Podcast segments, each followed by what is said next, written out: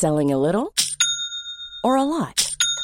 Shopify helps you do your thing however you cha-ching. Shopify is the global commerce platform that helps you sell at every stage of your business. From the launch your online shop stage to the first real life store stage, all the way to the did we just hit a million orders stage. Shopify is there to help you grow. Shopify helps you turn browsers into buyers with the internet's best converting checkout. 36% better on average compared to other leading commerce platforms because businesses that grow grow with Shopify. Get a $1 per month trial period at shopify.com/work. shopify.com/work. Hey Dave. Yeah, Randy. Since we founded Bombus, we've always said our socks, underwear and t-shirts are super soft. Any new ideas? Maybe sublimely soft or disgustingly cozy. Wait, what? I got it. Bombus absurdly comfortable essentials for yourself and for those facing homelessness. Because one purchased equals one donated. Wow, did we just write an ad? Yes. Bombas. Big comfort for everyone. Go to bombas.com slash ACAST and use code ACAST for 20% off your first purchase. Even when we're on a budget, we still deserve nice things. Quince is a place to scoop up stunning high-end goods for 50 to 80% less than similar brands. They have buttery soft cashmere sweaters starting at $50 luxurious Italian leather bags, and so much more. Plus, Quince only works with factories that use safe, ethical, and responsible manufacturing. Get the high-end goods you'll love without the high price tag with Quince. Go to quince.com/style for free shipping and 365-day returns.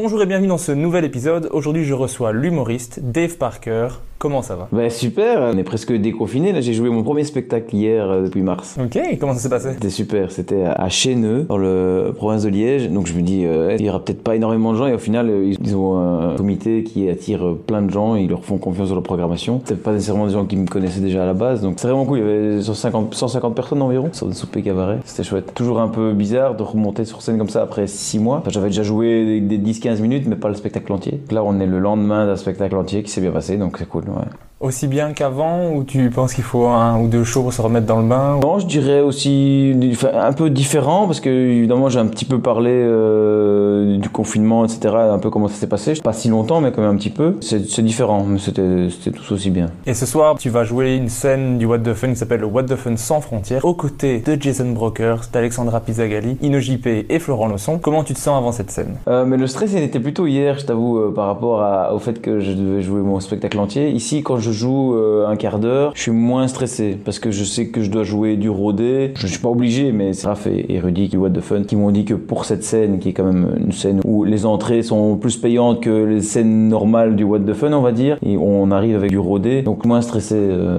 à ce niveau-là. J'avoue que je ne sais pas encore ce que je vais, je vais dire, mais je sais que je vais ouvrir des tiroirs qui sont euh, rodés pour faire une, bonne prestation ce soir. Donc je suis plutôt en paix avec ce soir. Tu m'as dit juste avant qu'on enregistre, ta tête était plus occupée par rapport à tes chroniques Ouais, là, ben, demain, euh, justement, il y a, un enregistrement de, des enfants de cœur, où les enfants de cœur, là, il faut euh, faire deux chroniques, plus préparer l'émission. Euh, et donc, si on veut que ce soit bien fait, il faut passer du temps, il faut passer du temps dessus, quoi. Donc là, hier, comme il y a eu mon spectacle, bon, j'avais déjà bien avancé, mais j'ai pas encore fini, quoi. Donc, je sais que j'ai encore ça dans la tête. Faut faire ça pour demain, demain après-midi, mais il faut déjà envoyer chronique, enfin, les, préparations. Il y a certains trucs à préparer au plus vite, on va dire. Et donc, pour l'instant, c'était plutôt là-dessus qui était un peu la pression. Et ce soir, j'ai l'impression que ça va plus être du, plaisir qu'autre chose. Parce que le, moi, j'ai jamais joué au TTO, mais par contre, j'ai déjà beaucoup euh, été là-bas euh, en tant que spectateur. Et je trouve euh, que cet endroit a une, super âme. Et donc, si on arrive avec du confirmé, ça devrait bien se passer. Donc, je suis pas, je suis pas encore stressé. Cinq minutes avant de monter sur scène, oui, je serais peut-être pas tout à fait à l'aise, mais d'ailleurs, je pense que c'est normal. Bah oui, moi, je ne comprends pas cette possibilité que tu as de pouvoir te dire, je ne sais pas ce que je vais faire ce soir, mais ça ira. Moi, c'est un truc impossible. Mais moi, j'ai une scène, je sais que tout le temps que j'ai entre le moment où je le sais et le moment où je prépare la scène, je vais faire que ça. Mais c'est parce que j'en ai moins régulièrement, j'en ai peut-être deux, deux ou trois par mois. Si tu sais que tu fais du rodé, t'as pas moins peur? Non, moi c'est, je le répète toute la journée. Euh. Même si c'est du rodé? Ouais, ouais, même si c'est du rodé, j'ai déjà joué quatre fois, je suis trop, je suis trop stressé pour euh, avoir Là, à peur d'oublier mon texte sur scène. Mais moi, après, j'ai l'impression de raconter une histoire. Donc, je pense pas que je dis mon sketch de la même manière, en fait. Techniquement, euh, les vannes doivent arriver de la même manière pour que le rythme soit le même, pour que la vanne arrive et que normalement les rires arrivent, mais quand je, je, fais par exemple, je sais pas moi, un sketch, euh, bah, le sketch sur le Colruyt, euh, je, je, le maîtrise assez bien et j'ai pas besoin de, de penser à, à, à, ce sketch. Quand je fais mon spectacle, je me dis ok, je suis où là dans mon spectacle? Et je, je vois le chemin que je suis en train de prendre. Et c'est le chemin qui fait en sorte que j'oublie pas mon texte. Pour ça, moi, le, le, théâtre, je pense que je serais vraiment une grosse merde. Je j'arriverais pas à, à, garder, à retenir mon texte. Je l'ai jamais deux fois de la même manière, quoi. Ok, chacun sa méthode. J'ai pas assez de scènes peut-être pour euh, être plus en paix avec ça ouais. et savoir que ça va aller, même si je dis pas exactement, ouais. mais c'est avec l'expérience. Mais pendant le mois de juillet et le mois d'août, tu as organisé un festival qui, qui s'appelait ouais. Il est temps d'en rire. Un festival qui liait à la fois improvisation avec le spectacle mot à mot et de l'humour. Tu as co-organisé neuf plateaux d'humoristes. Donc en fait, c'est avec mon metteur en scène Thibaut Neve. Euh, la jeunesse de tout ça, c'était euh, lui qui connaissait Thierry Descoster, qui gérait un petit peu la troupe euh, d'impro motamo et il cherchait à, à jouer ce spectacle d'impro quelque part. Et en fait moi à Genval j'organise euh, quand on n'est pas confiné j'ai des événements où j'organise des apéros en, plein air qui s'appelle euh, l'offshore que je co-organise depuis 10 ans. On pouvait pas le faire euh, puisque bon on était confiné à, à un maximum 200 personnes ou même 400 au moment mais c'est pas suffisant. Le business model n'était pas n'était pas assez bon pour ça. Et donc il y avait quelque chose à faire là-bas. À Genval je me dis tiens pourquoi pas? Et donc j'ai pris contact avec les gens avec qui on fait les partenariats d'habitude là-bas pour savoir si on pouvait pas monter un festival d'humour. Donc au début, bah, il y avait euh, les neuf dates programmées pour euh, pour Motamo. Et puis je me suis dit, ben je vais essayer quand même de voir si je peux pas essayer moi de faire des programmés pour la première fois. Donc la première fois que j'avais une sorte de, de, casquette de programmateur, de programmer des spectacles d'humour. Et donc du coup, j'ai appelé un peu tous les, les contacts que j'avais pour euh, réaliser à chaque fois des line-up intéressants pour que pour qu'il y ait un équilibre, qu'il n'y ait pas tout le monde qui veut aller à, à une soirée plutôt qu'une autre. C'était assez sport quand même d'organiser tout ça. Avec le résultat, ça valait la peine. Ouais, c'était à la hauteur de tes attentes, ça a bien pris. Ouais, ouais, c'était euh, bah, en fait à la hauteur de mes attentes euh, à fond, mais c'était difficile quand même puisque le résultat final était bon. Maintenant, le chemin pour y arriver, il était semé d'embûches et ça, c'était pas prévu. Mais oui, avec les mesures qui changeaient au milieu et tout ça. Ouais, c'est ça. Donc au début 400, 200, puis euh, la météo qui nous joue des tours, donc on est limité à 200, mais après on est à 200 100, donc 200 à l'extérieur, 100 à l'intérieur. Il y a eu des, des, moments où les artistes ont été super euh, flexibles, mais c'était quand même pas super gai de dire voilà, soit aux gens, on leur dit voilà, on, on, va reporter ça à dimanche, en deux fois 100 au lieu de une fois 200. Et donc, euh, quelle séance voulez-vous prendre? Celle, celle de 17h, celle de 20h Et on devait arriver à un équilibre de 100-100, parce que s'il y avait 150-50, on était, on n'était pas bon, quoi. Donc, euh, ouais, donc c'était pas évident. Mais est-ce que c'est quelque chose que tu penses refaire? Ouais, en tout cas, on a l'envie de le refaire. Maintenant, on n'est pas les seuls à, à décider là-dessus. Il y, a, il y a nos partenaires sans qui, euh, sans qui c'est pas possible. Hein. Je dire, là, je me suis bien rendu compte que si c'est pas subsidié, euh, c'est vraiment euh, compliqué de s'y retrouver financièrement. Donc, on a quand même eu la province du Brabant-Wallon qui a été assez présente sur ce coup-là. On est chaud, mais on n'ira pas tête baissée non plus. C'est à l'étude, mais a priori, ça devrait, ça devrait, ça devrait continuer. On verra bien comment, comment faire. On est à l'étude sur aussi une déclinaison de ça en hiver, okay. en décembre déjà. Sympa. Mais voilà, on est encore qu'au balbutiement, donc je peux pas en dire trop pour l'instant. D'accord. Bah, on va suivre ça. Tu fais aussi des chroniques sur LN24 en télé, sur les enfants de cœur pour Vivacité. J'oublie quelque chose? Pour l'instant, c'est tout. Euh, J'avais la récré de midi, mais ça s'est arrêté parce qu'ils sont récré de midi est passé de 2 de deux à 1 heure et donc ils ont moins besoin de chroniqueurs. Donc ça s'est arrêté de ce côté-là, mais LN24, ça, ça, vient de, ça vient de commencer. C'est une belle expérience aussi. Là, c'est télévisé, donc c'est en direct, c'est télévisé, c'est ouais, un autre stress. Au niveau de la, de, du travail en tant que tel, c'est des chroniques sur l'actualité. Ça ne me fait pas peur et c'est quand même des choses que j'ai déjà faites, donc euh, c'est plutôt excitant que, que problématique, on va dire. Ok, donc c'est quelque chose que tu aimes, que aimes faire, euh, les chroniques euh, Moi je trouve ça que c'est complémentaire par rapport à la scène. Je me dis que c'est par là aussi qu'on peut essayer de se faire connaître pour attirer justement les gens à venir me voir sur scène. Okay. Donc c'est dans ce sens-là que j'utilise euh, ce moyen-là. Et est-ce que tu es libre de ce que tu vas choisir comme thème ou euh, Ouais, je suis, je suis libre. Maintenant ça doit être dans l'actualité. Euh, par rapport aux enfants de cœur, là je suis, je suis libre aussi. C'est carte blanche. Maintenant il faut être efficace, il faut être drôle. Donc euh, maintenant c'est vrai que moi je fais souvent euh, sur euh, aux enfants de cœur, je fais souvent sur le, les invités ou dans la région dans, dans laquelle on est. Okay. Par contre, c'est carte blanche. Ouais. Ah bah c'est cool. Comme ça, t'es libre de faire un peu ce que tu veux. C'est toujours chiant quand tu as une ligne directrice, tu dois choisir et t'es là. Ah ouais, mais je sais ouais. pas grand chose à dire là-dessus. Et... Ouais, bah ça dépend. Il y a des fois, euh, quand on t'impose un sujet, peut-être que c'est mieux pour avancer que quand tu n'en as pas et que tu sais pas où par où commencer. Ouais, c'est pas faux. Des fois, t'as des belles surprises, pas comme euh, comme le sketch que t'as eu sur euh, le Colruyt. C'était quelque chose qui, qui t'a été imposé. C'est ça. Mais voilà, ça c'est un exemple parfait. C'était au Kings of Comedy où c'est une soirée où le le public décide des thèmes pour la semaine d'après. Et donc un des thèmes qui m'avait été imposé, c'était justement le truc au Colruyt, je sais pas quoi. Mais bon, j'avais déjà un petit peu noté justement des trucs sur le Colruyt et le fait d'avoir eu ce, thème imposé en plus sur le Colruyt, j'ai dû euh, gratter pour aller plus loin. C'est ça qui a donné euh, le sketch sur le Colruyt. Que vous pouvez voir sur sa page Facebook, euh, Dave Parker, donc Parker P-A-R-C-O-E. UR, comme un cœur en fait. Ouais, comme, euh, comme apprendre quelque chose par cœur en fait. ouais. Alors dans le podcast, dans le, Pouh, je sais même pas dire le nom alors que j'en ai un depuis euh, le mois de janvier. Alors, alors dans le podcast, ce que j'aime faire, c'est remonter le temps avec les invités. et J'aime bien leur demander comment ils étaient quand ils étaient petits. Est-ce que tu étais déjà un petit comique à l'école, à la maison? Ouais, en fait, moi j'étais. euh, je regardais souvent l'émission Beau Weekend. J'étais. J'aimais bien ça, et c'était un peu le rendez-vous euh, humoristique euh, tous les vendredis. On était à la- devant la télé, regardait ça, c'était chouette. Et en fait, c'était euh, Pierre O'Kane qui, qui imitait Momo à l'époque. Donc moi, j'imitais Momo en classe pour les autres élèves, en fait. Et donc, euh, c'était déjà en primaire. Ça. Puis ça, ça a continué. J'ai imité des profs quand j'étais euh, à l'école, et puis j'ai imité des profs d'UNIF quand j'étais à l'UNIF. Donc ça a toujours été euh, présent en moi, même si je ne connaissais pas les endroits où je pouvais le faire. Parce que par exemple, faire du théâtre, pour moi, bah, non, ça, ça ne me plaisait pas trop. Moi, je voulais euh, avoir un peu la main mise sur ce que j'allais dire, et si, si j'avais envie de sortir de mon texte, sortir de mon texte. Chose qui n'est pas possible quand on est plusieurs au théâtre. Donc j'avais essayé un peu d'impro aussi, mais ça ne m'a jamais vraiment euh, plu. Et puis, et puis j'ai découvert le, le seul en scène via le Kings of Comedy Club, et là, ça n'a jamais, ça n'a jamais arrêté. Ok. Mais donc, quand tu étais enfant, tu aimais bien faire le show, tout ça. Est-ce que, est-ce que ça marchait? Ah j'avais déjà un- une sorte de talent d'imitation à l'époque euh, quand je faisais quand j'imitais Momo et il y a les profs qui me demandaient vas-y continue continue à faire Momo euh, tu vois donc euh, et, et puis quand je faisais euh, ça à, à l'école ça, ça ma- ça marchait plutôt bien. J'ai quand même une, je pense une capacité à capter un petit peu. Je suis pas imitateur mais je peux un petit peu les imiter de manière à ce que les gens se disent ah ouais en fait c'est vraiment ça. Donc euh, pas être imitateur pour autant mais c'est par là que ça a un peu commencé quoi. Mais je pense que c'est Ino dans son podcast qui disait que tu l'avais un peu à aller à l'académie euh, du Kings of Comedy Club parce que tu avais un souvenir de scène, que tu avais eu une standing. Je pense que c'est ça qu'il qu'il disait dans le podcast. C'était quand j'imitais justement des profs à, à l'UNIF, où là tu joues de- dans des revues estudiantines, où il y a quand même 400, euh, presque 500 personnes. Ça se passait assez bien quand j'imitais euh, les profs. Bon, je repassais derrière mon texte et tout, donc euh, j'avais quand même assez bien bossé ça, et, et c'est vrai que sur le moment même, ça, je voyais que ça prenait bien, quoi.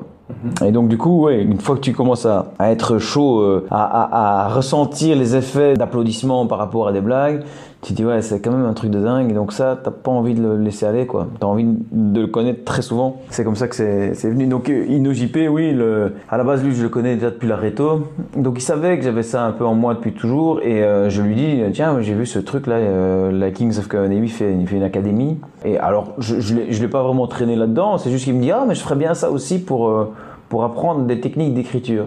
Donc lui à la base il voulait pas faire de la scène et, euh, et puis finalement euh, c'est Dan Gagnon qui était un de nos profs à ce moment-là qui disait à JP mais ben, si t'es là c'est con euh, essaye au moins la scène quoi. Et alors il a essayé une scène et on était 6 ou 7 dans cette académie et puis tout le monde était mort de rire quand il a commencé. Et donc ça ouais ça a commencé comme ça c'était un peu une révélation pour lui. Moi je savais que je voulais faire ça, lui il savait pas mais il s'en est rendu compte une fois qu'il est monté quoi. Mais toi, tu as fait des études de sciences économiques à Louvain-la-Neuve. Ouais. Pourquoi des sciences économiques? Bah au début euh, c'est plutôt un, un- un choix de j'étais quand même assez cartésien aussi je suis un peu un geek des chiffres aussi tu vois. C'était un choix qui m'avait l'air euh, c'était un peu on verra quoi tu vois.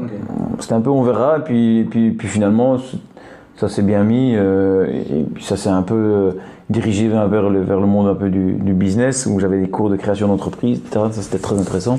C'était plus après donc j'ai j'ai fait une, sciences éco mais mes licences à l'époque c'était des licences en gestion. Donc j'ai appris à, à avoir les outils pour gérer une entreprise ce qui m'intéressait assez fort aussi quoi. J'ai j'ai lu dans ta biographie que à la fin de il y a une biographie quelque part. Ah bah oui sur mon site. Ton site, oui, oui. que à la fin de tes études, tu, tu dis à, à ton promoteur, je crois, il te demande qu'est-ce que tu vas faire après tes études et tu dis je vais d'abord être entrepreneur puis humoriste. T'avais déjà ce truc de d'abord je vais faire entrepreneur un petit peu, puis je vais faire humoriste. Ouais, c'est ça. Je voulais un peu assurer mes arrières en fait, parce que je sais que humoriste, euh, c'est un peu un métier de crevard. On est tous en train de crever à misère.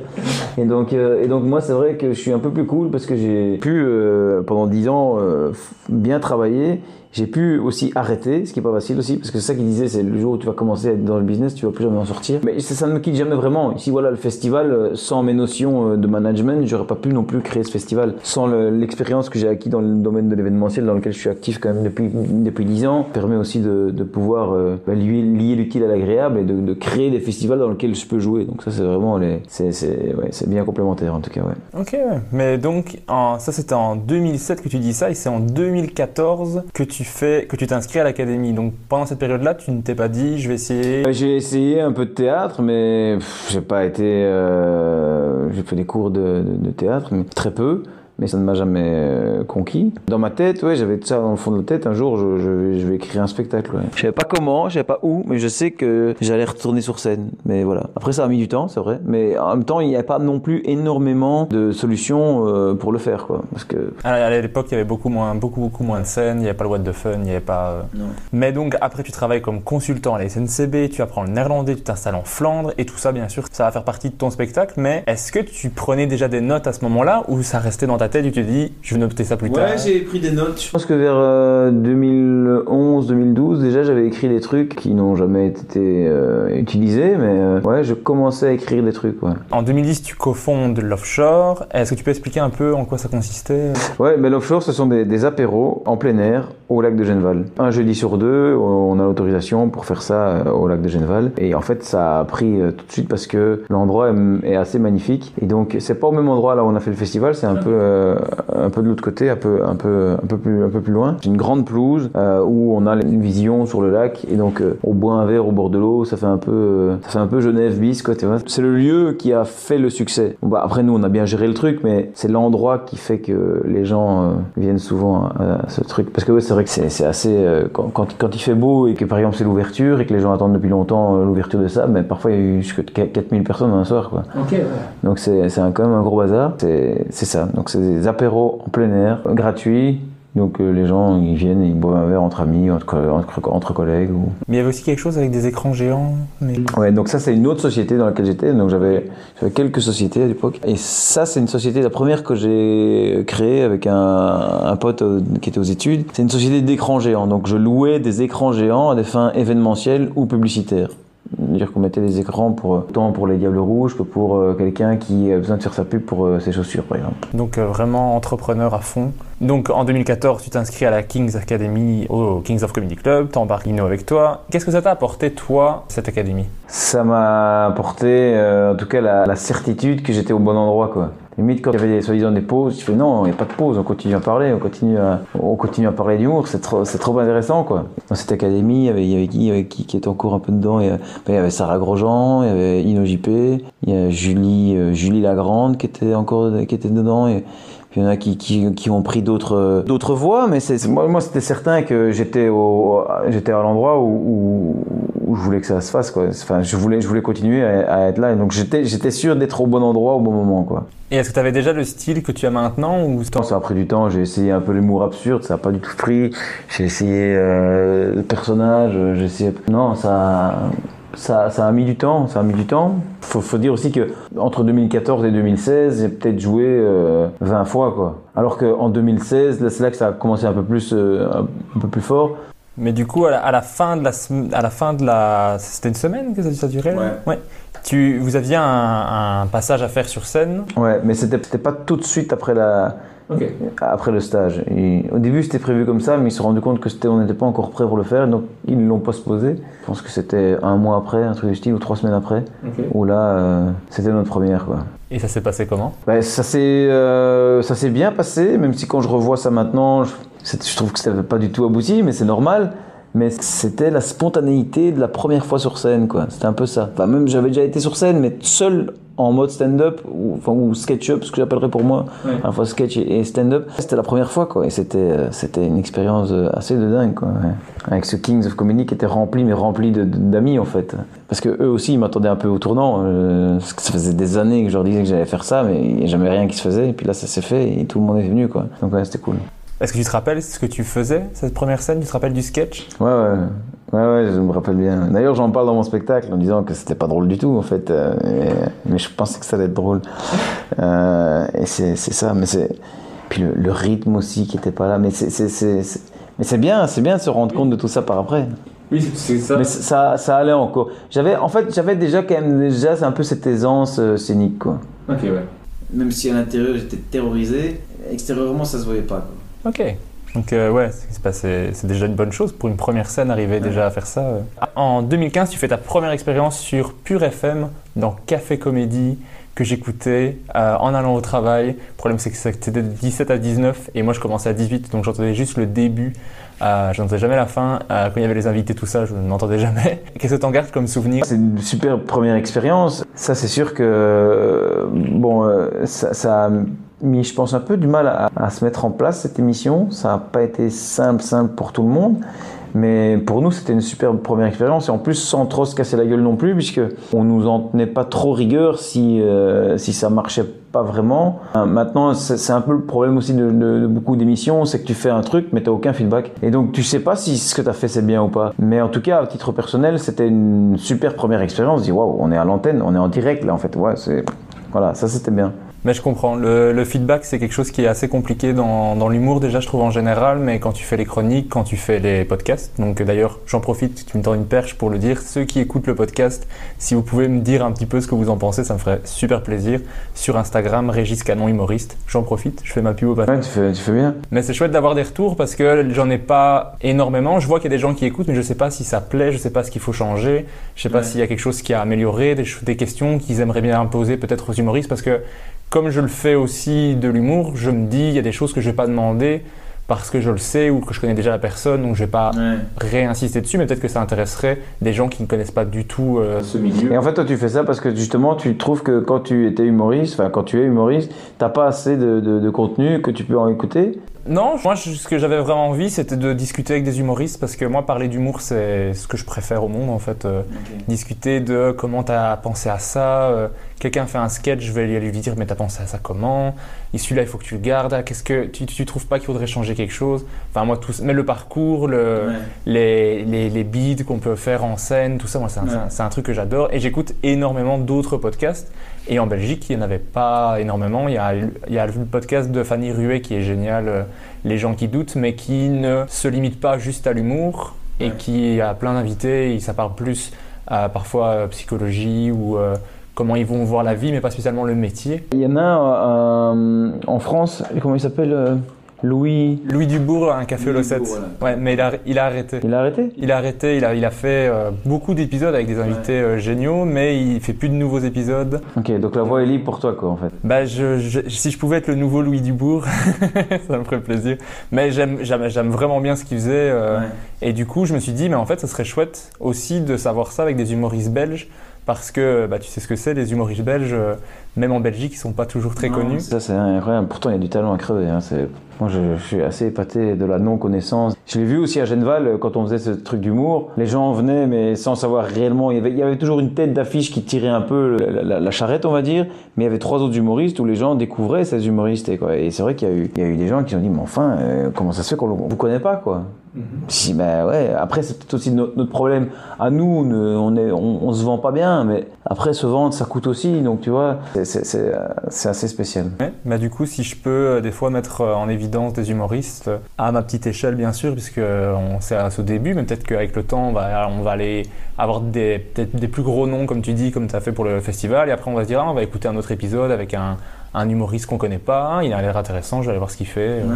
Donc euh, moi c'est... Mais on va revenir à toi parce que après sinon je vais te mettre en retard pour le spectacle de ce soir et j'ai un don pour mettre les gens en retard donc je fais gaffe. Donc en 2015 tu fais le café comédie, ensuite tu enchaînes les plateaux, les open mic, les concours d'humour. En faisant mes recherches je suis tombé sur l'affiche du euh, Gang Comedy Bang Ouais, longtemps. que vous aviez avec euh, InnoJP, Talib Saritas, avec Julia Grande aussi. Ouais, à l'époque, il y avait Joe, Sarah Grosjean. On n'avait pas assez de, de temps pour pouvoir euh, être seul en scène nous-mêmes. On n'avait pas de spectacle, on avait peut-être 10-15 minutes chacun. Et donc, l'idée, euh, c'était de se dire, ben, on va se mettre ensemble pour pouvoir, euh, pour pouvoir commencer à, être programmé quelque part. Quoi. Donc, on arrivait, puis voilà, bonjour, nous, on est 7 au Kings of Comedy, par exemple. On est 7, je pense qu'on va pouvoir remplir, nos potes vont venir, etc. C'était bien parce que du coup, on, préparait ça un peu ensemble, c'est-à-dire que chacun faisait son sketch et puis euh, chacun était en quelque sorte un peu toujours euh, sous les critiques bien pensantes de, de- des autres. Donc on faisait notre sketch devant les autres Et en toute, euh, en, toute transparence, on disait non, ça je pense que ça n'ira pas, fais plutôt ça. Et c'était euh, c'était en toute bienveillance, donc ça c'était c'était intéressant. Et puis ça, ça, ça poussait aussi au travail, quoi, parce qu'on savait que si, quand on avait une, une réunion, bah, qu'il fallait arriver en ayant, en ayant bossé. Quoi. Ça vous permettait de tous évoluer. Et ça c'était au, au, tout début. C'est vrai que maintenant ça me manque un peu, je fais, je fais rarement ça. Euh, mais sinon, ouais, je travaille un peu avec JP de temps en temps, mais j'ai rarement euh, ce, collectif de travail qui, qui, se met en, place. Et pourtant, c'est comme ça qu'on avance plus facilement, je trouve. Ouais, c'est vrai. Bah. Les seules fois où j'ai discuté un peu de sketch avec des humoristes, un petit, où on discute un petit peu d'un sujet, on part dessus, on, on développe un peu, on donne des petites idées, des petits gags, et tout de suite ça, ça active la créativité. Par exemple, Talib Saritas, moi je discute, à chaque fois que j'ai discuté avec lui deux fois, j'ai eu deux sketchs en revenant chez moi. Ouais. Pas, pas, parce qu'il m'a donné des, des, vannes, mais juste parce que je sais pas, il, ça, on, on discutait d'un sujet. Il, ouais, il est fou, hein, il est, enfin c'est pas fou, mais c'est de la chouette folie quoi. Mais lui aussi, c'est dommage, parce que moi je le vois plus trop en ce moment, euh, Talib. Euh, je trouve qu'il devrait, il devrait être avec nous plus souvent quoi, sur les plateaux. Euh, je, je, le vois rarement en fait. C'est dommage parce que je trouve qu'il a un talent fou. Il a une écriture euh, qui est assez incroyable. C'est pas toujours les, les, les, plus les talentueux qui sont euh, sur le devant de la scène, quoi. Mais si, si Talib nous entend, on veut te revoir sur scène. Mais ouais, Talib, qu'est-ce que tu fous, putain? Mais après, comme tu l'as dit, c'est en 2016 que les choses sérieuses commencent vraiment. C'est là que tu participes au festival de Remicourt. On se rencontre pour la première fois d'ailleurs. Voilà. Toi, tu reçois le, le, grand prix du Festival de Remicourt ouais. ainsi que le prix du public aussi. Ouais. Est-ce que ça faisait du bien d'avoir cette reconnaissance euh... Bah, quand même, ouais, je pense que ça crédibilise aux yeux des, des, gens, en fait, je pense. Quand on me présente quelque part, on dit souvent ça. Maintenant, après, euh, c'est pas acquis pour autant, mais c'est vrai que ça faisait du bien d'avoir euh, gagné quelque chose. Maintenant, il y en a qui n'ont jamais rien gagné et qui ont des carrières de malades. Donc, c'est pas. C'était chouette sur le moment, c'est un chouette souvenir, mais c'est pas pour autant que c'est gagné, quoi. Ouais. Mais après, tu fais la première partie de Pascal Legitimus. Ouais. Euh, Est-ce que c'est stressant de faire des premières parties euh, Avant, oui. Maintenant, de nouveau, euh, moins. Okay. Euh, enfin, moins.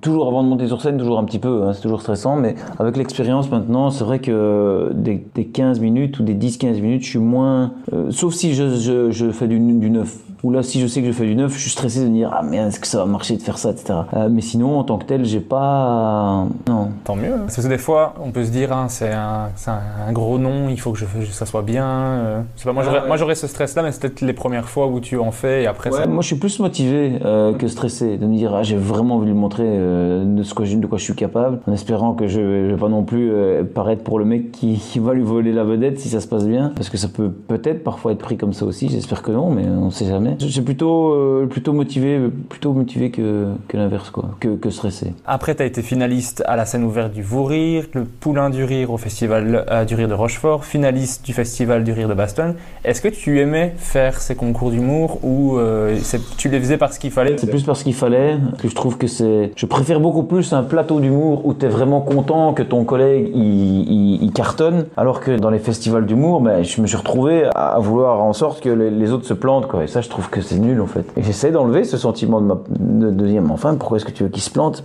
Alors que, oui, tu as envie de gagner, donc du coup, c'est... Donc, c'est, ouais, c'est, un peu spécial. Mais comme, comme tu dis, c'était un passage obligé.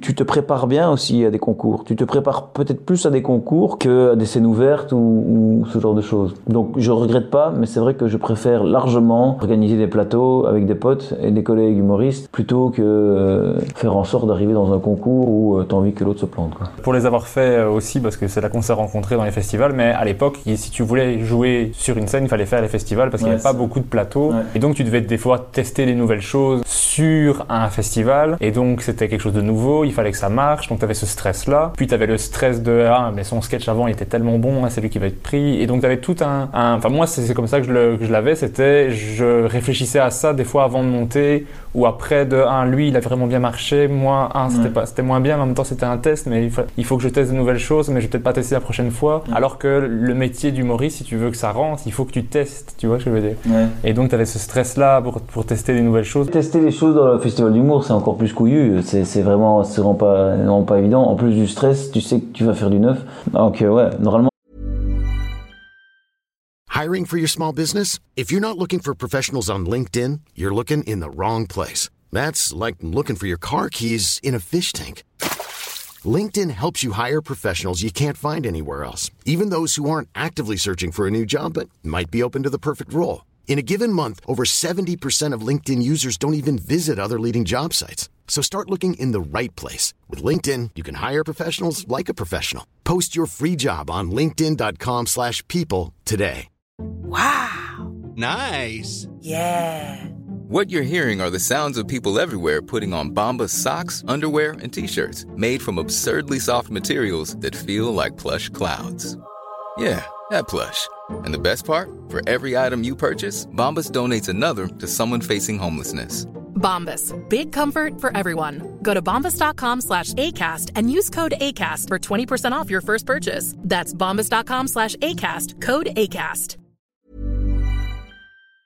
Quand tu arrives à un festival d'humour, tu arrives avec quelque chose que tu as déjà, déjà rodé. Sinon, ouais, c'est- doublement stressant. ouais. Ouais, mais moi, comme j'avais moins de scènes, je faisais pas les scènes au King, j'avais pas le, que le gang comedy bang. Du coup, moi, il y a plusieurs, il y a plusieurs tests que j'ai fait sur place en festival. euh, Bah non, mais si t'as pas le choix, si t'as pas d'autre endroit, c'est pour ça que c'est. Euh, hormis, enfin, quand t'es pas sur Bruxelles, c'est vrai qu'il y, a- y quand même beaucoup moins de possibilités de jouer, quoi. Ça, c'est sûr. Liège, y ça commence, euh, mais je sais pas, moi, c'est- sur Mons que t'es. Moi, c'est Mons, ouais. Et Mons, où il y a le Mons Comedy Club à un moment, mais Ouais, ça, s'est arrêté, ou... euh? Il s'est arrêté ici avec le, avec le confinement, mais ça va, ça va sûrement reprendre ici. Mais pendant tout le confinement, ils ne savaient pas le faire. euh, ils n'ont pas organisé pendant toute cette période-ci euh, de confinement. J'espère qu'ils vont reprendre parce que moi, c'est une scène que je trouve vachement sympa. En plus, c'est la seule sur Mons. Donc sur Mons, il n'y a pas beaucoup, mais même, je veux dire, avant, même sur Bruxelles, il fallait euh, avoir des connaissances, avoir des trucs, ou aller avec, comme, tu, tu- comme, comme vous avez fait à plusieurs, et dire, nous, on sera remplir votre salle. Mais moi, si j'arrivais au King, j'étais jamais venu en mode, bah, euh, j'ai 5 minutes de sketch, est-ce que je peux est- Ouais. tester quelque chose? Il y avait de temps en temps un open mic, mais c'est pas comme maintenant avec le What the Fun, avec le You Rire. euh. Ouais. Non, c'est ça, maintenant, c'est beaucoup, c'est beaucoup mieux. Il y a beaucoup plus de... D'ailleurs, il y a beaucoup plus d'humoristes qu'avant. Hein. Ça, déjà, par rapport... Enfin, déjà, quand j'ai commencé, on m'a dit, oula, il y a beaucoup plus d'humoristes qu'avant. Mais maintenant, quand je vois, il y a vraiment beaucoup plus d'humoristes qu'en 2000 2014. hein. Ça, c'est- sûr, quoi. Bah, quand tu te dis qu'au What the Fun, ils sont 150 humoristes euh, en tout dans le, dans le truc, c'est quand même euh, énorme. C'est assez dingue. Je suis content de ne pas être dans la programmation du What the Fun. mais, ça, mais ça va, c'est pas trop un casse-tête, c'est délégué entre, entre, entre différents agents. euh. Et de toute façon, ils font ça bien, hein. c'est c'est un peu leur kiff. Hein. Raph et Rudy d'organiser ça, je pense qu'ils le font toujours euh, avec une bonne gestion, une bonne intelligence et, une, euh, et surtout une envie de continuer à le faire. Donc, je Ouais. pense pas que c'est un, un fardeau pour eux. Moi, je crois que quand même, ça doit être une bonne charge de, mentale de penser à tout, de- d'essayer qu'il y ait plusieurs styles, de faire plaisir aux nouveaux, mais tout en ayant une scène qui soit de qualité pour le public. Je pense que ça va quand même parfois être euh, une réflexion que je suis content de ne pas avoir. Après, en 2018, tu tournes un peu partout avec maintenant ton spectacle que tu as maintenant qui s'appelle Bouffon et Roi. Comment s'est passée la première de ton spectacle? C'est justement, c'était à Remicourt. euh, je trouvais que c'était intéressant comme prix. Donc, c'est-à-dire que quand tu gagnais le prix du festival, tu avais le droit d'être programmé l'année d'après pour jouer ton spectacle entier, alors que j'avais pas encore mon spectacle entier. Donc, euh, j'avais euh, en quelque sorte un an pour créer un spectacle où j'avais déjà un petit peu, mais j'avais clairement pas une heure. Ça, c'est, ça, c'est, là, ça s'est bien passé. C'était, sympa. Maintenant, c'était sur Remicourt, donc c'est sûr que les gens de Remicourt me connaissaient pas. Donc, c'était que des, potes à moi que j'ai dit pendant euh, presque un an, ne venez plus me voir, revenez dans un an. C'était un peu ma, ma première naissance, on va dire comme ça, en 2017, avril 2017. Et euh, ouais, c'est- j'en j'en garde un bon souvenir, ouais, c'était chouette. Est-ce que ton spectacle a beaucoup changé depuis cette première à Remicourt? Quand même, peut-être pas au niveau des sujets, mais au niveau de la manière de les amener, euh, c'est plus efficace maintenant. Et c'est plus, euh, enfin justement avec euh, mon, mon metteur en scène Thibaut Neff, qui a plus un, œil de comment on va comprendre Dave Parker, qui est-il en fait, et donc donner une identité à la personne. Et donc lui m'a aidé en quelque sorte à- à orienter le spectacle vers un tout qui se tient quoi. Euh, alors qu'avant c'était peut-être plus une succession de sketchs où j'ai mis du liant sans pour autant euh, avoir une, une- une- un fil conducteur au niveau de la, euh, de la personne de, de- qui j'étais dans, dans ce spectacle. quoi. Et qu'est-ce que tu abordes dans ce spectacle Pour ceux qui ne l'ont pas encore vu? Alors moi j'aborde quoi? J'aborde en fait mon parcours un peu professionnel, euh, mon étiquette un peu du, du BOE, où je, me moque euh, relativement. En fait, je, parle de ce que je connais. En fait, le, le BOE, je, je connais assez bien, et, euh, et puis j'ai travaillé à la SNCB, donc j'en parle. J'ai travaillé pendant 10 ans en tant qu'indépendant, donc j'en parle. Et puis après, je parle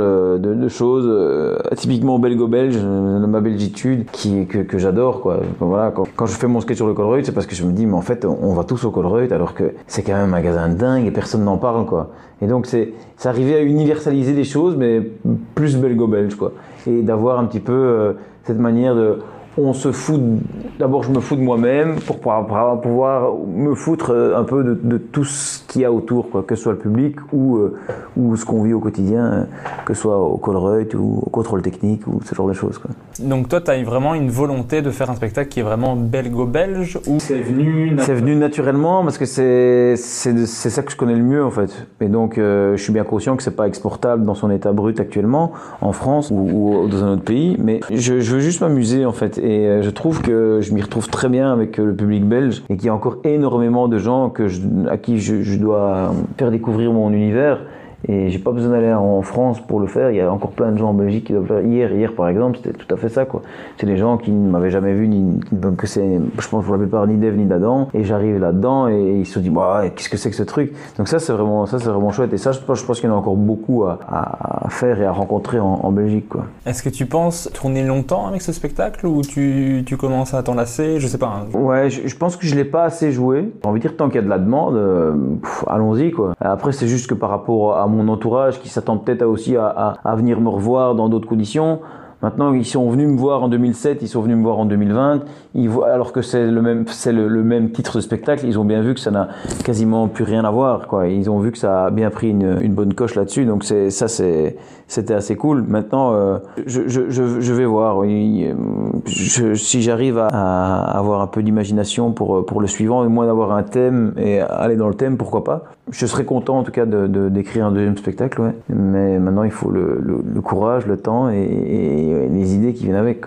Donc tu as les chroniques que tu écris, tu as ton spectacle. Est-ce que tu as quand même un petit dossier avec plein de choses que tu écris à côté? Ouais, ouais, non, j'ai mon téléphone dans les notes et dès que je pense à un truc, je le note. Et parfois, ça s'insère, quoi. Dans le podcast du What the Fun, tu as parlé, euh, d'ailleurs je vous conseille d'aller l'écouter, le podcast s'appelle À guichet fermé, je fais de la pub pour le What the Fun au passage. Tu parles de ta pire scène qui avait lieu à un mariage, donc ça je la laisse pour le What the Fun. Est-ce que tu pourrais me donner la numéro 2 C'est la deuxième pire de ta vie. Ouais, moi, je dois avouer que j'ai quand même été chanceux à ce niveau-là. J'ai jamais vraiment eu de, de scène dégueulasse. Hein. Euh, je dirais qu'à Hâte, d'ailleurs, j'en parle dans mon spectacle, justement. Je vais jouer à Hâte et en fait, là, tous les gens sont complètement bourrés, quoi. Et donc, en fait, tu, sais, tu sais rien faire, en fait, avec des gens bourrés. Et donc, j'y étais, quoi, jusqu'au bout, quoi. Dit, hop, on y va, on y va. On a, a 15-20 minutes, euh, on va jusqu'au bout des choses, mais tu sens que c'est vite, quoi. Et donc, euh, je sais pas s'il fallait vraiment aller jusqu'au bout. Mais en tout cas, j'ai été. Et euh, je dis- pas que c'est une mauvaise expérience en soi, mais si j'avais donné le meilleur sketch de, de ma vie là-bas, ils s'en se seraient pas souvenus tellement ils étaient pleins. Donc, euh, je sais pas si ça sert à grand chose d'avoir continué. Maintenant, euh, voilà. Et en plus, il y avait une immense table, ils étaient 20. Ça, j'en parle dans mon spectacle justement. Ils étaient, ils étaient 20 et ils, ils ont pas, ils ont pas réagi de tout le spectacle. Je me dit, mais qu'est-ce que vous, vous, vous faites chier, quoi? Et puis, le mec, il me répond, euh, Netherlands. Donc, en fait, c'était des Flamands qui étaient là à hâte. Ils étaient à une table. Si dans un café, à mon avis, ils savaient pas qu'il allait avoir un, un truc d'humour, quoi. Et ils voient arriver des humoristes qui commencent à leur parler en français et ils ont rien rien dit de tout. Mais tu dis ça, c'est des grands moments quoi. Ou alors quand j'ai joué, euh, c'était à la caravane Gypsy, c'était à l'hippodrome de Boisfort. On arrive là-bas et en fait on passe juste après un clown pour enfants quoi. Alors que moi j'ai des j'ai des, j'ai des- j'ai- j'ai- à ce moment-là j'avais des crasses à raconter. Et j'ai dit mais qu'est-ce que je vais faire quoi? Ça c'est des moments où, euh, où il y a un peu des, des des erreurs de casting. Mais avec le temps, c'est- on en rigole plus que, que réellement un, un problème quoi. Ça m'a pas m'a pas terrorisé quoi. Mais c'est ça qui, que je trouve assez chouette dans l'humour, c'est que tu peux euh, jouer un soir en première partie de Pascal Légitimus et le lendemain passer après un clown. C'est quand même Ouais. incroyable. Pour 0 euros. Qu'est-ce que tu aimes le plus dans le fait de faire de l'humour? C'est le contact avec le public quand ça se passe bien. Ça, c'est ce que je préfère. Parfois, moi, la préparation se fait dans la douleur, c'est pas toujours chouette, mais le, le, delivery, donc la, livraison du travail qui est effectué, c'est ça qui m'excite le plus et qui fait en sorte que je, vois que quand, par exemple, je fais une chronique que, et que je vois pendant la chronique qu'elle n'est pas géniale, mais je m'en veux de pas avoir travaillé plus, quoi. Et donc, du coup, c'est le dire, voilà, travaille et tu auras la récompense de ce que tu as fait, quoi. Et donc, ça se fait dans la douleur, parfois dans le travail, mais la, le fait de délivrer une chronique dans laquelle tu y crois, le fait de délivrer un dans lequel tu crois, et d'avoir ce, ce retour du public qui te dit ouais c'est bien, ça c'est ça c'est le, le plus le plus kiffant. Question inverse, qu'est-ce que tu aimes le moins dans le fait de faire de l'humour? Euh, Qu'est-ce que j'aime le moins? Tout ce qui est le, le métier en- dans sa totalité. hein. Je veux dire vraiment, euh, ça peut être autant la publicité que l'écriture sur scène, après scène. euh. Ce que je n'aime pas, c'est c'est- c'est que je n'arrive pas toujours à, à me mettre des, des, des, des, ga- des deadlines pour avancer plus vite à écrire, par exemple. Ça, c'est quelque chose que j'aime pas. Ce que j'aime pas, on l'a dit tout à l'heure, c'était la, la concurrence euh, dans les concours, alors qu'en fait, euh, on devrait être une grande famille, et on l'est souvent d'ailleurs euh, dans tous les autres plateaux. Il y a quand même peu de choses que, que j'aime pas. Ce que j'aime pas n'est pas insurmontable. Ce que j'aime pas, c'est oui, c'est que l'humour en Belgique n'est pas encore euh, n'est pas encore réellement reconnu. Et donc du coup on passe un peu pour le parent pauvre euh, du monde du spectacle comme si on était des mauvais clowns alors qu'il y a réellement du, talent et le public commence de plus en plus à suivre des humoristes. Donc voilà je pense que petit à petit il va y avoir une reconnaissance aussi du monde du stand-up comme euh, enfin du monde du stand-up du monde du one man show du seul en scène chose qui n'est pas aujourd'hui le cas. Mais ça, je pense que ça commence à bouger. Les gens commencent à, à se mettre ensemble pour essayer de parler d'une même voix et d'avoir un peu une, une meilleure reconnaissance quoi. Et qu'est-ce que tu penses qui manque pour que cette reconnaissance soit là. Juste du temps ou euh, du temps et peut-être une euh, se mettre ensemble et d'aller dire voilà les gens les gens sont là les gens viennent nous voir. Alors euh, qu'on soit pas discriminé par rapport à, à- d'autres quoi. Par exemple un exemple concret c'est euh, le seul en scène n'est pas n'est pas crédité à Révi quoi. Donc à Révi c'est quoi? Bah, c'est dans les grandes lignes c'est un centre culturel si toi ton spectacle il est euh, crédité art et vie, eh bien euh, ça va coûter moins cher au centre culturel. Aujourd'hui, le, stand-up et le seul en scène, ils n'ont pas la, connotation, ils n'ont pas le, label art et vie. Qui fait que pour la, personne qui est à la tête d'un centre culturel, s'il prend une pièce de théâtre qu'elle crie art et vie, ou s'il prend un, humoriste qu'elle crie art et vie, bah, ça va lui coûter moins cher d'aller prendre la pièce de théâtre que, que l'humoriste. Et donc ça c'est un petit peu embêtant parce que je trouve qu'à ce niveau-là, on n'est pas sans critiquer le théâtre. hein, je veux dire, c'est c'est tout à fait normal qu'ils aient ce crédit-là, euh, mais, mais, mais nous, on, l'a moins. Quoi. Et donc du coup, ce serait, euh, ce serait faire en sorte que les centres culturels, au lieu d'aller prendre un grand nom au niveau de l'humour pour être sûr que ça remplisse, eh bien, qu'ils qu'ils puissent peut-être prendre un peu plus de risques pour faire en sorte de, programmer des, humoristes qui sont pas nécessairement connus. Et ça a peut-être aussi changé la donne, c'est-à-dire que les, les, gens vont plus facilement aller voir un spectacle de théâtre, ils vont aller voir un spectacle de théâtre, mais ils connaissent pas nécessairement les, les comédiens. Ils s'en foutent, ils vont voir, ils vont voir une histoire, ils vont voir une pièce de théâtre. Eh bien ici, ce serait pas mal que ça arrive aussi. Apparemment, c'est un peu plus le cas en France, mais c'est pas encore fort le cas en Belgique. C'est de dire, mais voilà, on va aller voir un spectacle d'humour, on sait pas qui c'est, ça va nous divertir comme ça va nous divertir en théâtre. Et ça, c'est pas encore réellement. euh, les gens, ils vont voir un humoriste qu'ils connaissent ils vont moins se déplacer pour un humoriste qu'ils ne connaissent pas. Mais ça commence à changer. Hein. Et ça, je trouve que voilà, ça fait partie d'un tout. Quoi. Si on n'a pas cette reconnaissance-là non plus, c'est peut-être aussi lié à ça. Voilà, il y a, beaucoup de choses qui rentrent en ligne de compte. Mais je pense qu'avec euh, le nombre d'humoristes qui grandissent, le nombre de scènes aussi qui, qui grandissent, un peu partout à droite, à gauche, ben, je pense qu'on s'en sortira euh, gagnant. Mais comme tu dis, à mon avis, il faut, faut du temps. Mais donc s'il y a des responsables de centres culturels qui écoutent le podcast, euh, il y a plein d'humoristes. Allez voir le podcast, prenez n'importe quel nom et essayez de le programmer. Il y a vraiment beaucoup, beaucoup de talent en Belgique, euh, je continue à le dire. C'est vraiment ça en fait. hein. J'ai l'impression qu'il faut aller faire des premières parties pour se faire rencontrer. Pour, enfin, avec en scène justement, on avait appelé tous les centres culturels de Belgique, enfin de franco- francophones ou Wallonie-Bruxelles, et on les a invités à venir voir mon spectacle. Je faisais mon spectacle trois fois d'affilée à Auderghem. Il n'y en a aucun qui a, qui a répondu à l'appel. Alors après, je peux comprendre, ils ont tous un, un- un calendrier euh, assez complet, mais c'est pas si évident de s'insérer dans le calendrier d'un centre culturel. Quoi. Bah ouais, tu avais même fait une euh, captation pour pouvoir leur, leur montrer le spectacle et essayer de, de te faire euh, programmer euh, tout ça. Et qu'est-ce qu'on pourrait te souhaiter pour la suite de ta carrière? Je sais pas, je- que je continue à prendre du plaisir à le faire, c'est un peu mon leitmotiv. Puis peut-être un coup de pouce du destin, je sais pas. On, se, on se rend pas compte en fait, mais c'est quand il y a un buzz que tu passes un peu à l'étape supérieure. Tu dois pas nécessairement galérer pour essayer de remplir tes salles. Ça, serait bien d'arriver dans un endroit et tu dis voilà, tu sais que c'est rempli, et tu joues. Et puis ça, c'est- ça peut, ça peut être sympa. Maintenant, je sais pas de, je me laisse un peu vivre en fait. C'est ce qui fait en sorte que ma carrière est un peu lente. C'est ce qui fait aussi que je, je suis toujours content d'être là et je suis toujours là après 6 ans euh, à prendre du plaisir sur scène. quoi. Peut-être que si je mettais un peu plus d'énergie à avoir plus d'objectifs, etc., peut-être que je serais plus haut que là où je suis maintenant. Mais euh, voilà, je- comme je dis, comme ça, parfois ça se fait parfois comme un peu dans, dans la douleur de créer quelque chose. Là maintenant, je suis, je, suis- je suis bien. Je, n'ai pas que l'humour, j'ai d'autres projets aussi à gauche, à gauche à droite qui fait que c'est le tout qui fait que c'est sympa comme c'est maintenant. Quoi. Bah cool, tant que tu prends du plaisir, c'est vraiment le plus important. Mais c'est ça, c'est le leitmotiv, c'est prendre- continuer à prendre du plaisir sur scène. Pour ceux qui ont l'habitude d'écouter le podcast, je finis toujours avec l'interview name dropping. Et là, je vais te demander à chaque fois de me donner un nom d'humoriste. Tu m'as dit que tu regardais pas tant que ça d'humour. euh, Mais ouais, je, sais que je devrais être un peu plus curieux. Je sais pas si c'est de la, si c'est de la, j'ai des fourmis dans les jambes quand je vois quelqu'un d'autre euh, sur scène. J'ai envie d'être à sa place et donc du coup je regarde peut-être un petit peu moins. Mais pourtant, je sais que tous les autres humoristes que je connais, ils ont une culture générale des autres humoristes qui est relativement beaucoup plus développée que la mienne. En fait. Surtout au niveau euh, stand-up américain, où là ma connaissance est, est relativement euh, basique en fait. Je connais Kay, je connais Chris Rock, euh, mais je sais pas t'en dire 40 000 non plus quoi. Et ah, pourtant, j'ai pris Netflix à la base pour ça quoi, pour aller regarder les spectacles d'autres. Et, je sais pas, ça me, j'ai un frein. J'aime pas trop regarder les spectacles. Je suis plus euh, attiré par l'humour francophone que l'humour. euh, je me sens plus proche d'un humour francophone que d'un humour euh, d'un stand-up américain en fait. Peut-être parce que les références sont, sont, sont peut-être un peu plus euh, proches, je sais pas. C'est vrai que quand on fait du stand-up, on a l'impression de dire ouais, tu sais plutôt quoi au niveau stand-up euh, Qu'est-ce qui te fait rire Qui t'a inspiré qui, qui a voulu euh, faire en sorte que tu fasses de l'humour? Ben, Moi, je vais jamais sortir un stand-upper américain. Je le connaissais pas avant de le faire, quoi. Donc, euh, mais dis-moi toujours. hein. Mais il est possible que je te dise, tu me donnes un nom, et je vais dire mais je ne connais pas cette personne. Qui est-ce Je vais l'air d'un con, mais voilà, c'est comme ça. Ah non, mais ici dans la première partie, il n'y a pas de souci, ça va devenir que de toi, donc ça peut être à chaque fois des francophones, il n'y a aucun problème. Mais tu dois me citer à chaque fois un humoriste, que ce soit un français, un québécois, un suisse, un américain, un congolais, peu importe. Un humoriste à chaque fois, mais tu dois m'en donner qu'un seul. C'est ça la difficulté. L'humoriste le plus sympa que tu as rencontré dans ta vie. Pum, pum, pum, pum, pum, pum, pum. Il, y en a, il y en a sûrement plein, mais le premier qui me vient en tête, c'est Mark Herman. Il a une- ce, ce mec a d'une gentillesse c'est hallucinant. Mark Herman. Ben, J'allais dire ici du coup l'humoriste qui t'inspire ou qui t'a inspiré le plus. Alors en fait, moi, c'est pas un humoriste. Bah, je sais pas si on peut dire que c'est un humoriste, c'est François Lambrouille. Où il y a eu Momo, comme j'ai dit tout à l'heure.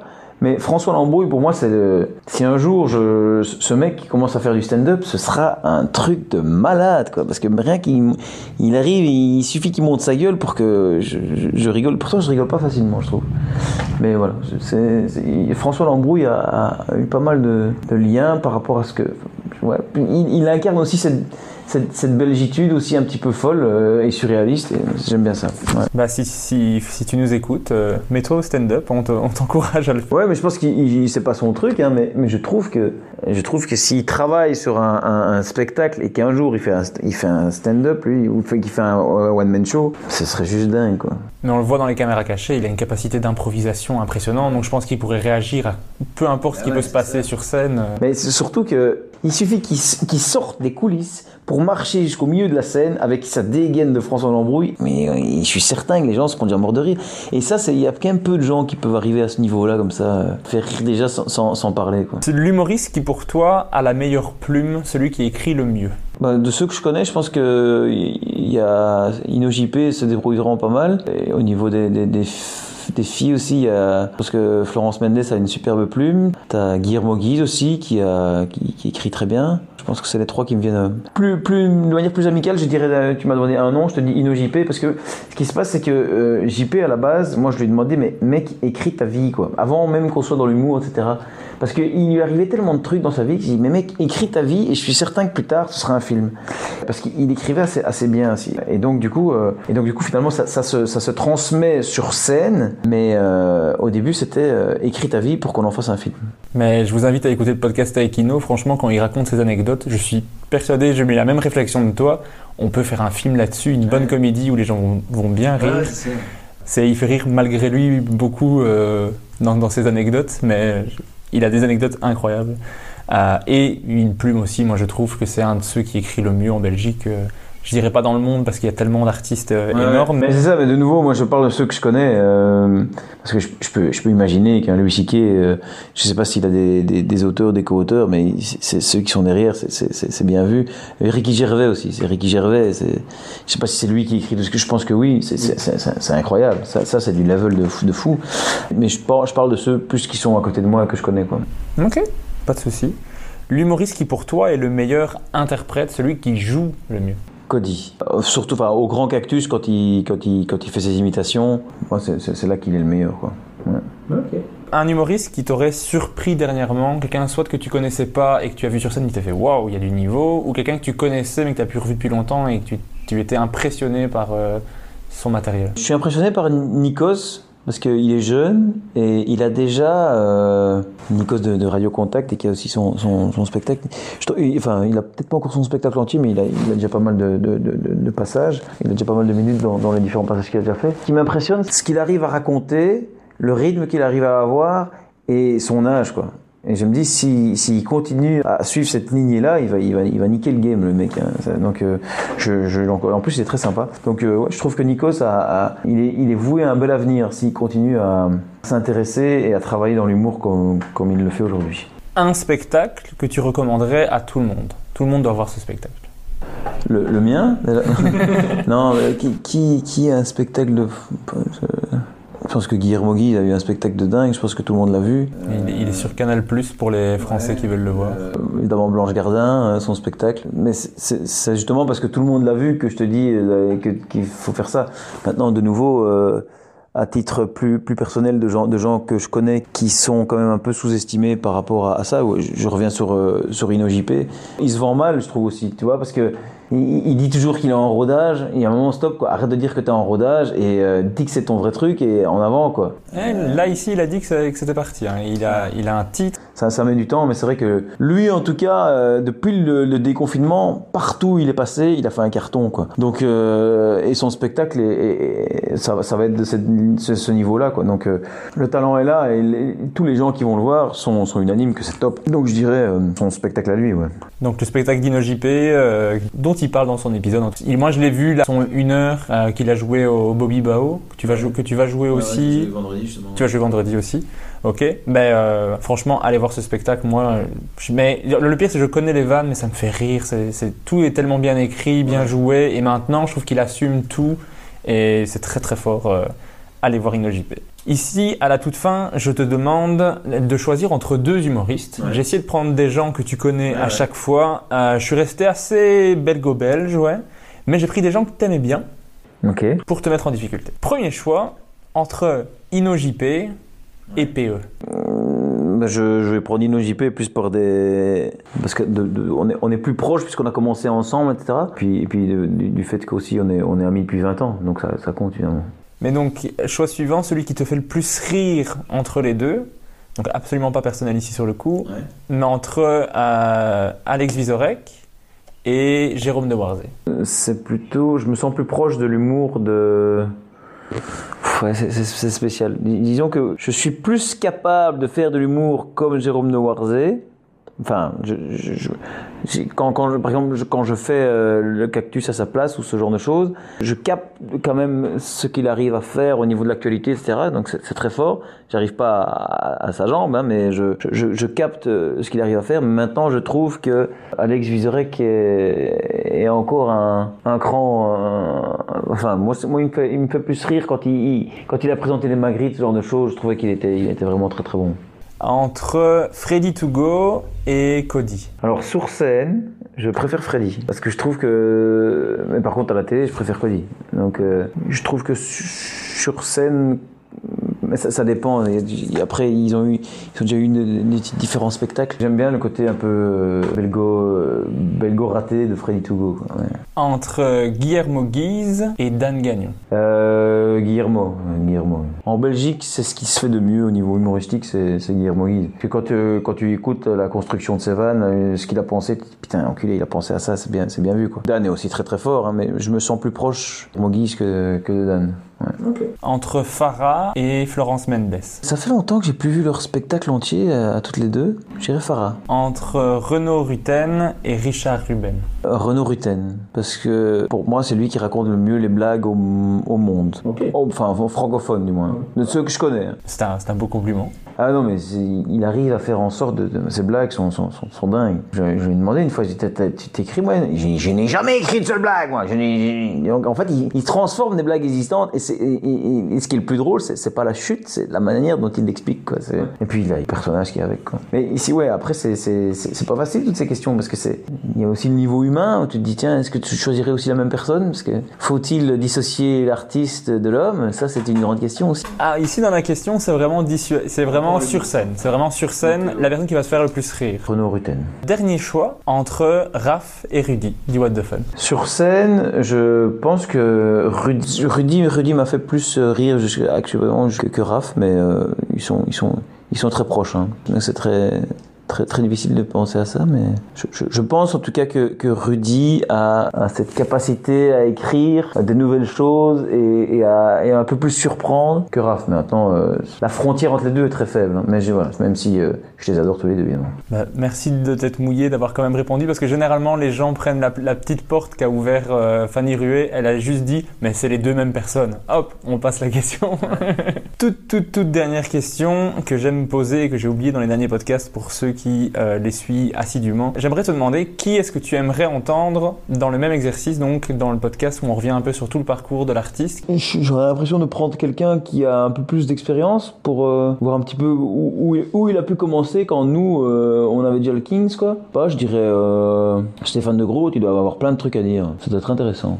Ouais. J'avoue, ça serait cool. J'ai jamais pensé à Stéphane de Groot, parce que je voyais plus stand-up sur scène. humoriste, ouais, mais C'est vrai que c'est un artiste incroyable. Enfin, moi- Ouais. moi, c'est tellement impressionné. surtout que Stéphane de Groot, ça fait des années, des années qu'il est là. Enfin, tu vas me dire Renaud Rutten aussi, Richard Ruben aussi. Mais Stéphane de Groot, il a quand même maintenant cette, cette expérience aussi internationale. Et je trouve que euh, il a, à mon avis, des choses, plein de choses à nous dire. Et c'est parce que je le connais pas non plus. Bah, ça pourrait vraiment être chouette. Bonne, bonne idée. Pour ceux qui ont écouté le podcast, où est-ce qu'ils peuvent retrouver toutes les informations te concernant? Pour Voilà, les- sur mon site internet daveparker.com, donc Parker, P-A-R, cœur, en un mot, .com. Et voilà, je- toutes mes dates euh, sont là. Et sur ma page Facebook aussi, euh, et compte Instagram, Dave Parker.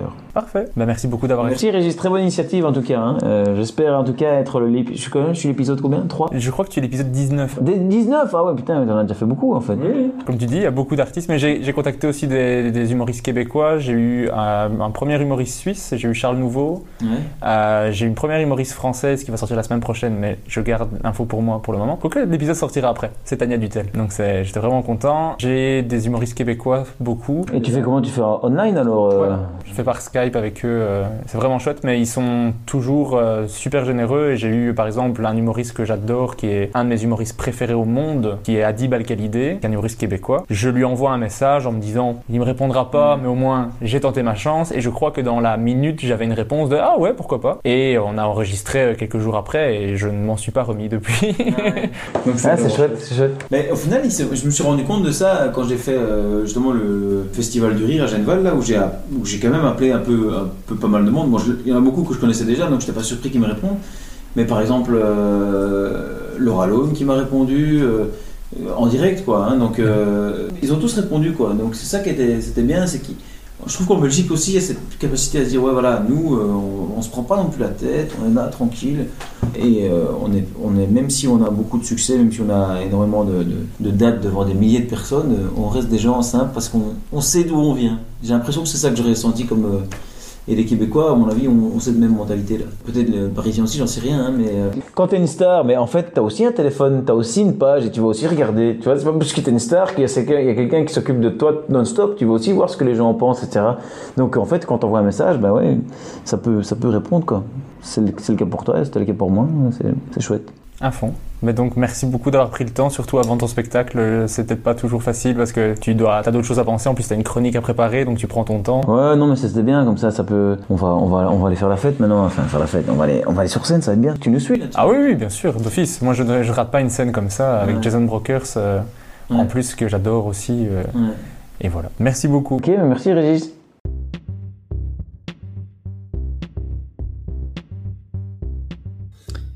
Merci d'avoir écouté Humeur humoristique. N'hésitez pas à donner votre avis, à vous abonner et à le partager autour de vous. Si vous avez détesté, écoutez le suivant. Il sera mieux. Bisous.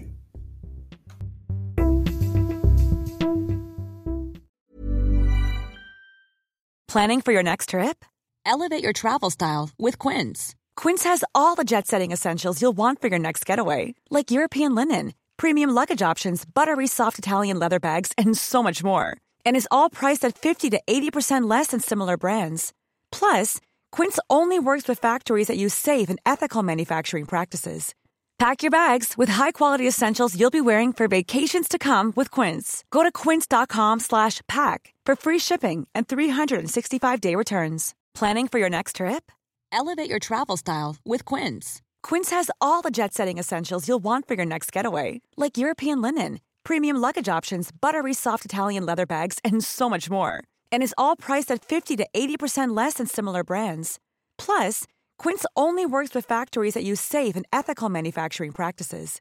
Pack your bags with high-quality essentials you'll be wearing for vacations to come with Quince. Go to quince.com slash pack for free shipping and 365-day returns.